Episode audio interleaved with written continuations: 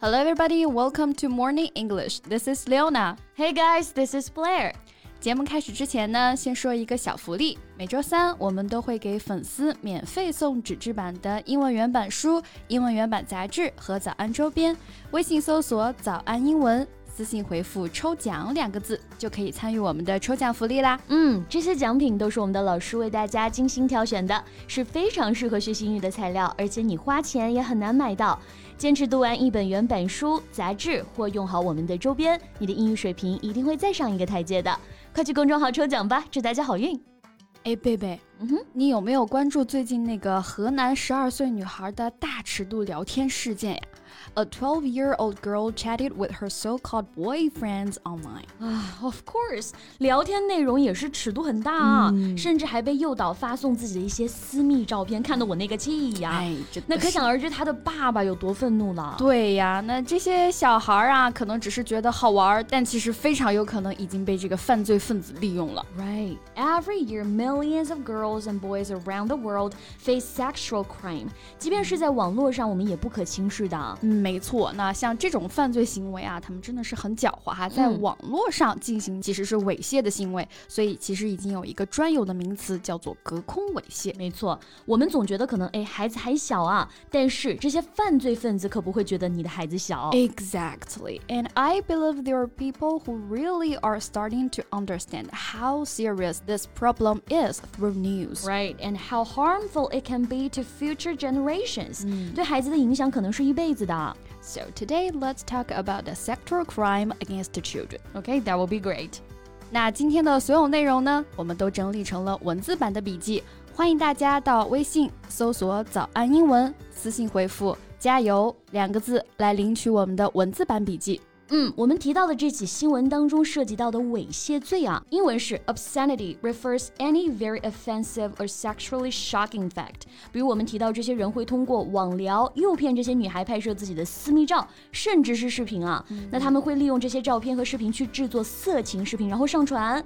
The people who made that movie could be prosecuted for obscenity。嗯，现在这些犯罪分子真的很狡猾哈，通过网络，那就像我们刚才说的，其实也是隔空猥。猥亵。英文当中呢就有 cyber obscenity 这个词。So basically, obscenity means sexual act or language which shocks people or offends them. When obscenity is committed via the internet, it is termed as cyber obscenity. 对，其实这些人完全就是成人世界的失败者，loser，在一个小学生面前呢扮演男友的角色，通过一些比较低级的黄色笑话呢来彰显自己的男性雄风，真的是一点都没错。那黄色笑话啊，英文当中可千万不能说成 yellow joke，当然你可以直接用 dirty joke 来表达，因为 dirty 它就表示脏的啊、下流的这个意思。那如果要用颜色来代表的话呢，英文当中啊用的是蓝色啊，blue joke。Yes. So blue in English means to show or mention sexual activity in a way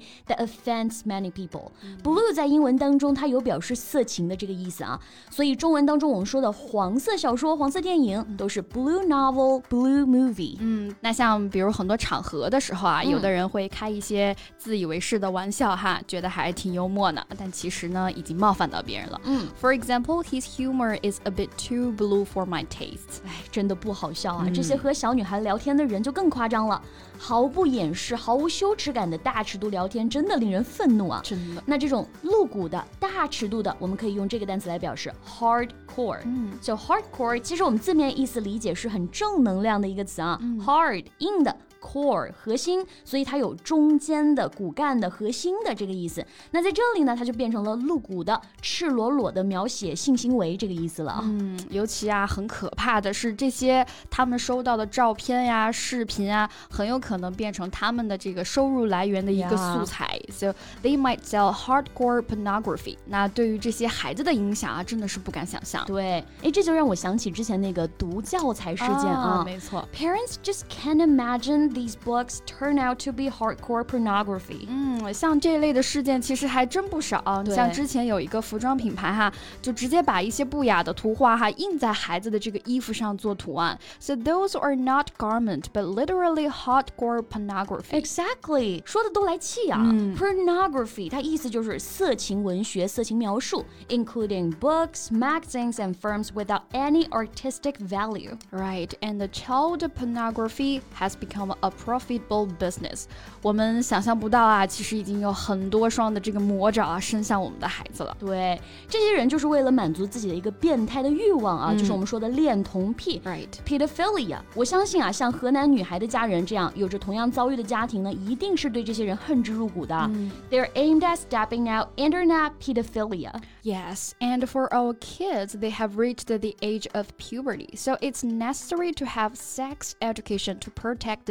themselves. Right.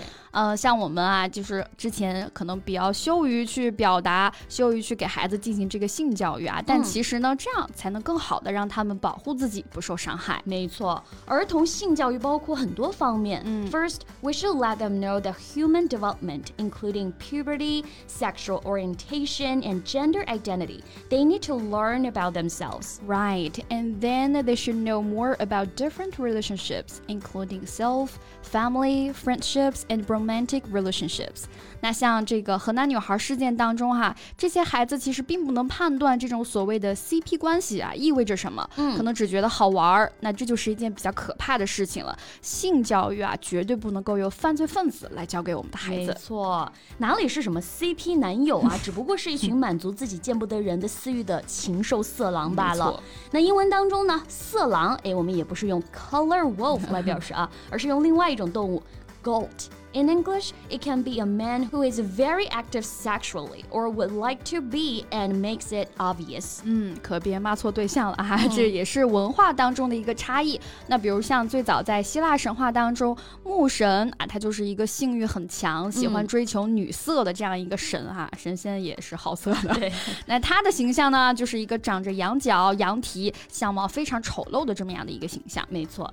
Goat，它就表示好色之徒这个意思了。嗯，这些网络上的老色狼啊，就是通过红包礼物这些小恩小惠诱骗少女。These old ghosts send some gifts to trap those girls。那网络世界鱼龙混杂哈，但比较欣慰的一点是，呃，像现在越来越多的新闻也让我们越来越重视这些以往可能被我们避而不谈的一些问题了。没错，We really feel like we can do something worthwhile to help rid this problem from coming into the home, the workplace and the school. Right. And as parents, we need to be together with our kids and please do not blame them for the fault. 嗯，没错，只有和孩子一起成长啊，他们才不需要去从坏人身上去获得更多的情绪价值了。Right. So that's all about our today's podcast. And if you have anything you want to share with us about this topic, please leave your comments. 嗯，那最后再提醒大家一下，节目的所有内容我们都给大家整理好了文字版的笔记。 欢迎大家到微信搜索“早安英文”，私信回复“加油”两个字来领取我们的文字版笔记。So thank you so much for listening. This is Blair. This is Leona. See you next time. Bye. This podcast is from Morning English. 学口语就来早安英文。